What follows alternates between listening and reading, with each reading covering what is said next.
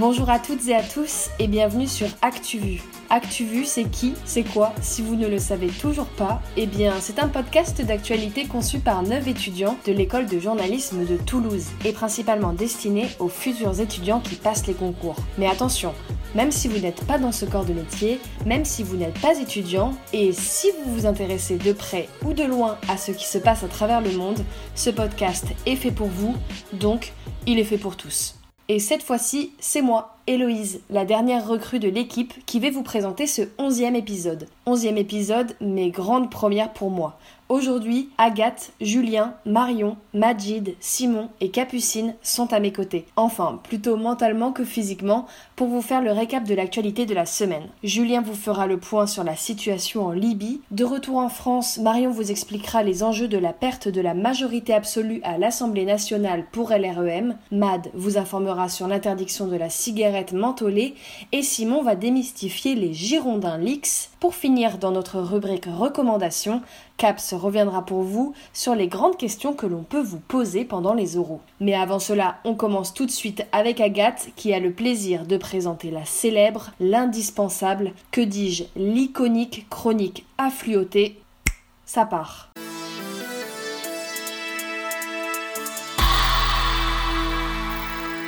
44%, c'est le pourcentage d'augmentation du nombre de vélos lors de la première semaine du déconfinement. La tendance a été particulièrement forte le premier week-end avec plus 151% selon l'association Vélo et Territoire.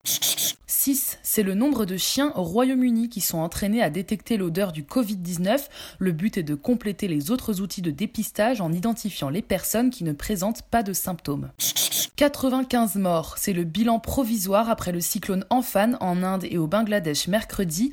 Le Bureau des Nations Unies au Bangladesh estime à 10 millions le nombre de personnes affectées par le cyclone. 500 000 foyers ont été détruits. 20 000, c'est le nombre d'étudiants de l'université de Cambridge qui resteront chez eux toute l'année scolaire 2020-2021. Le prestigieux établissement va donner tous ses cours en ligne jusqu'à l'été prochain en raison de la pandémie. Cette annonce intervient en pleine polémique au Royaume-Uni sur la réouverture ouverture d'une partie des écoles envisagée à partir du 1er juin, contestée par les collectivités locales. On termine avec la personnalité de la semaine, Park Geun-hye, il paraît que ça se prononce comme ça en coréen. C'est l'ancienne présidente de Corée du Sud contre qui 35 ans de prison ont été requis cette semaine. Destituée en 2017, elle avait déjà été condamnée en 2018 à 32 ans de prison pour corruption, abus de pouvoir, violation de la voie électorale et pour avoir détourné des fonds du renseignement. Condamnée en appel, sa peine augmente et son amende aussi. Elle passe de 20 milliards de won à 33 milliards, soit 24,5 millions d'euros. Même moi j'ai appris des choses. Merci Agathe. Et maintenant, on prend le large avec la chronique internationale de notre cher Julien. Keep America great. How dare you? Can't be do what we want to do.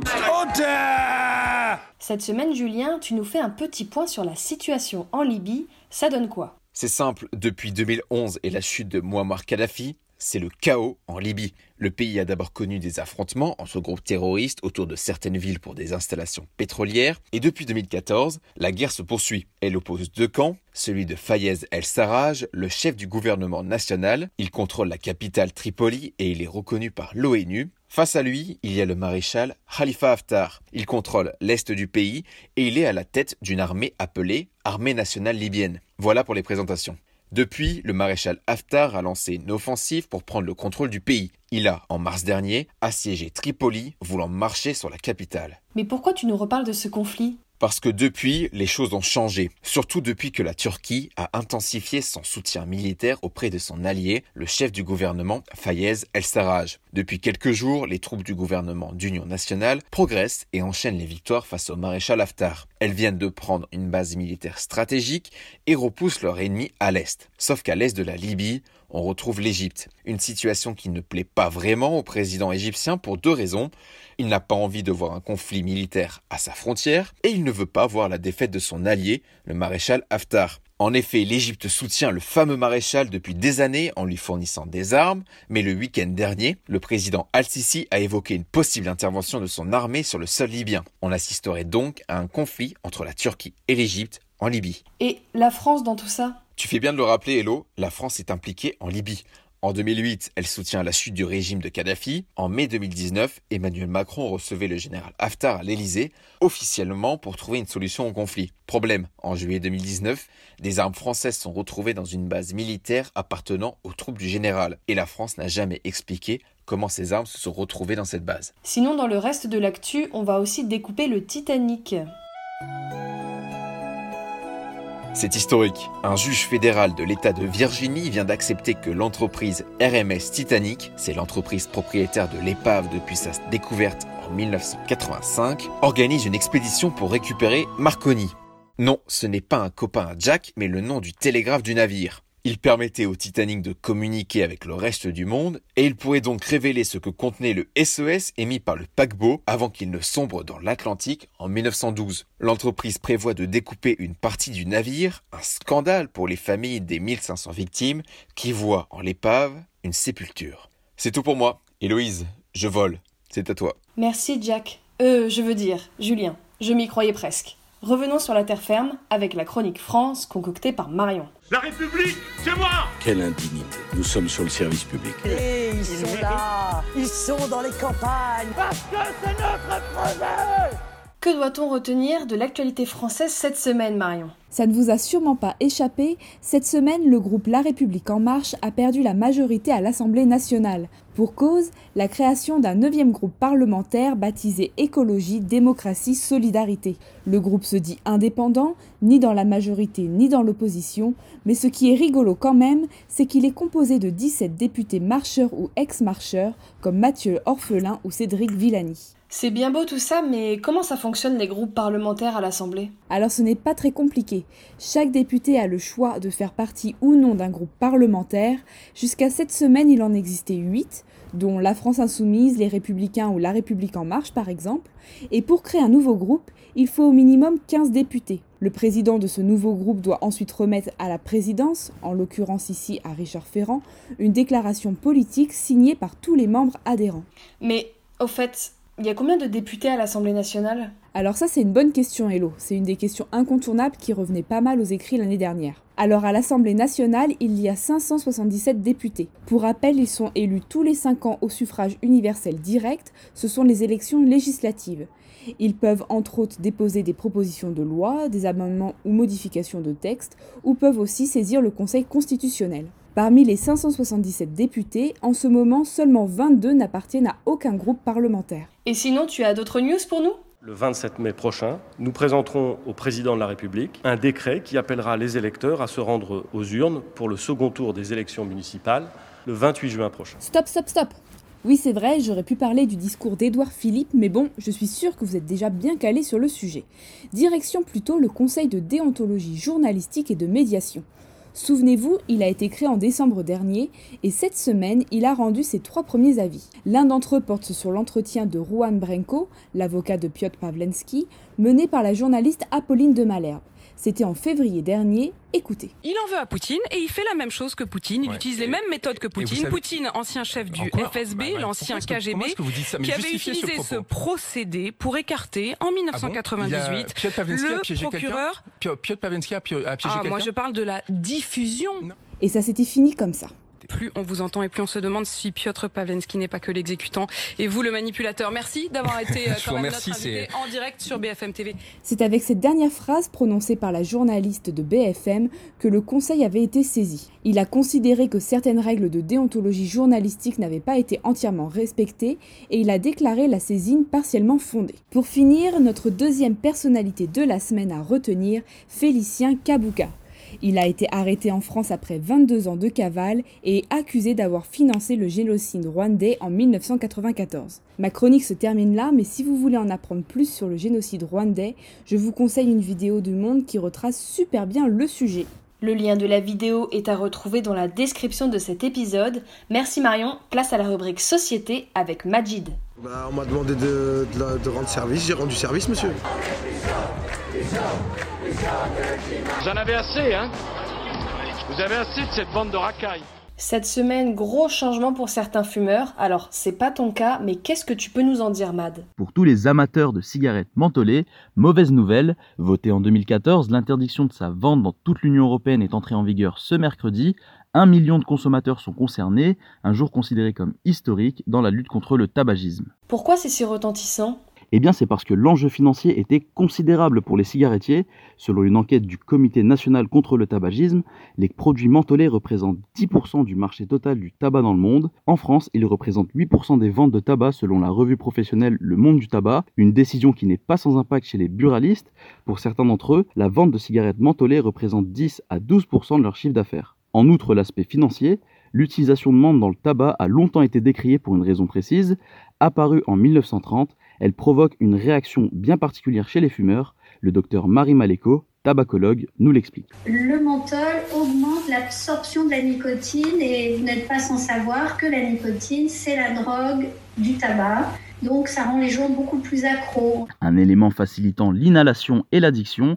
Des études scientifiques ont montré que le menthol peut jouer un rôle d'initiation au tabac chez les jeunes, une aubaine marketing pour les cigarettiers. Afin que ces derniers ne contournent pas cette interdiction, le comité milite pour étendre la loi aux cigarillos et au tabac chauffé, épargnés par la mesure jusqu'à présent. En parlant de cigarettes chez les jeunes, t'as deux mots à nous dire sur leur consommation? Elle est en baisse, tout comme la consommation d'alcool et de cannabis chez les Français âgés de 11 à 15 ans. Une enquête menée tous les 4 ans par l'Organisation mondiale de la santé auprès de 227 000 élèves. En 2014, ils étaient plus de la moitié à avoir déjà fumé la cigarette. En 2018, seulement un tiers déclare avoir déjà fumé une cigarette ou du cannabis avant la fin du collège. Pour l'alcool, 70% d'entre eux déclarent en avoir déjà bu. Ils représentaient 79,2% des élèves en 2014. Une dernière info pour la route? Un bon conseil, au volant, laissez bien votre téléphone dans votre poche. Le gouvernement est clair, à partir de ce vendredi, les automobilistes en infraction téléphone en main verront leur permis de conduire retenu sur le champ, et ce, durant 72 heures. Plus fort encore, une suspension d'un an est même possible à l'issue de cette période. D'après les chiffres de la sécurité routière, le téléphone au volant est responsable d'un accident sur 10 cette mesure concerne également d'autres infractions comme le défaut de clignotant, les refus de priorité aux piétons ou encore l'excès de vitesse. Ça roule, merci Mad. Clignotant à droite, on se dirige vers la chronique sport et culture avec Simon. Vous savez, moi je crois pas qu'il y ait de bonnes ou de mauvaises situations. Pas ça, Zinedine. Non. Oh non C'est aussi la culture qui nous les brise. Hein. La chatte, la chatte qui a la chatte Aujourd'hui, en sport et culture, Simon nous parle d'une bataille chez les Girondins de Bordeaux, mais en dehors des terrains. Et elle dure depuis des mois maintenant et met largement en cause la gestion du club bordelais qui connaît de grosses difficultés financières. Mais la semaine dernière, un énième rebondissement est venu secouer les bureaux du Matmut Atlantique. À coup de tweets quotidiens, la principale association de supporters bordelais, les Ultramarines, ont dévoilé une série d'enregistrements de conversations privées. Les acteurs principaux étant Frédéric Longuepé, PDG du club, et Anthony des responsables de la billetterie. On les entend critiquer certains anciens joueurs opposés à leur gestion du club, parler d'un traitement de faveur qui serait accordé par Sud-Ouest aux Ultras ou encore de salariés ayant travaillé malgré le chômage partiel ou leur congé. Bref, l'objectif affiché de cette initiative est de montrer le vrai visage de la direction du club à ses supporters. Et du côté du PDG des Girondins, on parle d'attaque, je cite, orchestrée par les ultramarines et soutenue par des personnes habituées au scandale et de pseudo amis du club, probablement déçu de ne pas y jouer un rôle. Les enregistrements ont même dévoilé certaines pratiques pas très légales. On regarde quand même les choses de près, hein, euh, sur les, les, comptes Twitter, machin truc. On arrive à obtenir des adresses IP.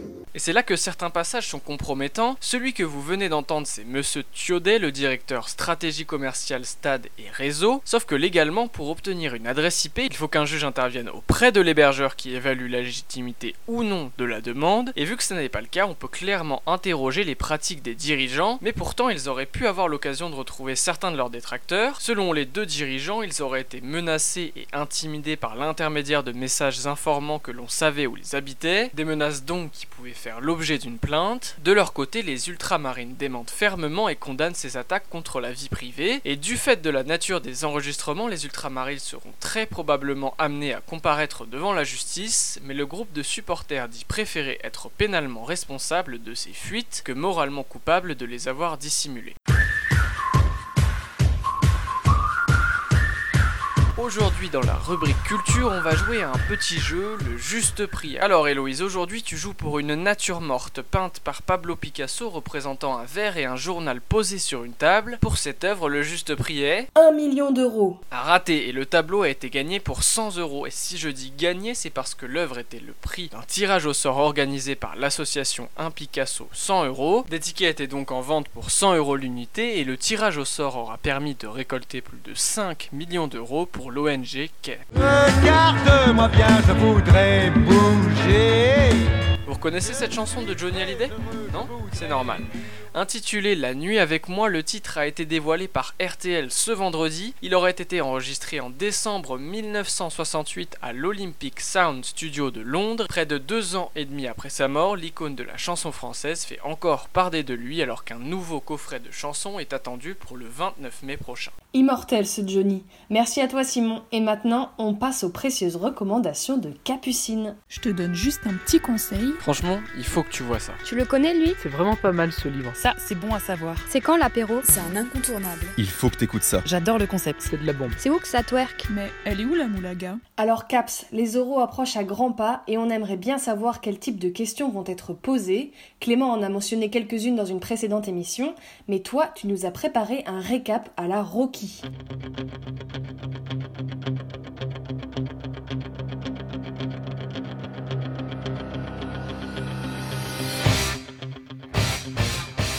Alors on a bien évidemment l'inévitable cité trois actus du jour. Déjà, qui dit journalisme dit actualité, bien sûr. Avant votre oral, checkez l'actu du jour. Ayez en tête au moins trois infos de la journée et soyez capable d'en parler rapidement. On peut aussi vous demander quelle info vous a marqué ces derniers jours et pourquoi. Donc là, essayez de citer une actu pas forcément évidente, genre oh ouais, j'ai vu qu'il y avait une pandémie mondiale, euh, ça m'a marqué parce que c'est hyper grave.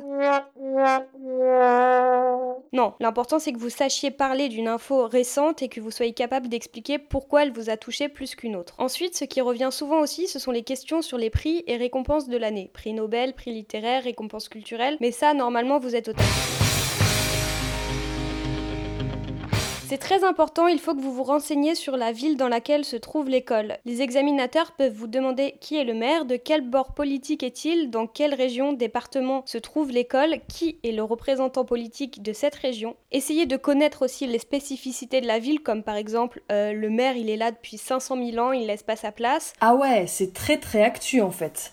Il n'y a pas des questions sur autre chose aussi? Après, il faut aussi que vous soyez capable de citer des médias, des journalistes qui vous plaisent et que vous arriviez à dire pourquoi. Comme cela a été dit dans notre dernière hors-série, c'est pas la peine de sortir le nom de tous les journalistes que vous connaissez. Si vous en avez un ou deux en tête et que vous savez dire ce qu'ils ont fait, d'où ils viennent et pourquoi vous les aimez, ça suffira amplement. Les examinateurs vont aussi vous demander comment vous vous informez, pourquoi vous choisissez ce média plutôt qu'un autre, quelle est votre routine pour vous informer et surtout pourquoi vous avez cette routine et pourquoi vous écoutez ou lisez ou regardez ce média. Enfin, ils peuvent aussi vous demander de hiérarchiser les infos, donc comme si vous alliez présenter un journal. Ça en fait des trucs à savoir. Et oui, l'oral c'est pas de la gnognotte, c'est le moment de tout donner. Relisez bien votre CV avant aussi, si vous habitez rue Victor Hugo par exemple, c'est possible qu'on vous demande des infos sur Victor Hugo, mais pas de panique, il y a beaucoup de choses à savoir, mais vous êtes préparé pour ça, et en plus, avec ActuVu, vous êtes rodé. Tout ira bien, surtout ne paniquez pas, et si vous buguez, parce que oui, ça arrive, c'est humain, vous respirez un bon coup et vous recommencez votre phrase. Je crois en vous et j'ai vraiment hâte de vous rencontrer l'année prochaine, je vous embrasse. Oh oui, moi aussi j'ai hâte de vous rencontrer. Merci beaucoup Caps, tes recommandations sont tip top. Clap de fin donc pour ce onzième épisode, monté avec soin par notre slasher ActuVu que le monde entier nous envie, j'ai nommé Julien. On se retrouve évidemment la semaine prochaine à la même heure. En attendant, n'hésitez pas à nous faire part de vos commentaires, vos idées de sujets ou autres suggestions, et à nous suivre sur les réseaux. Ouloulou, portez-vous bien, besos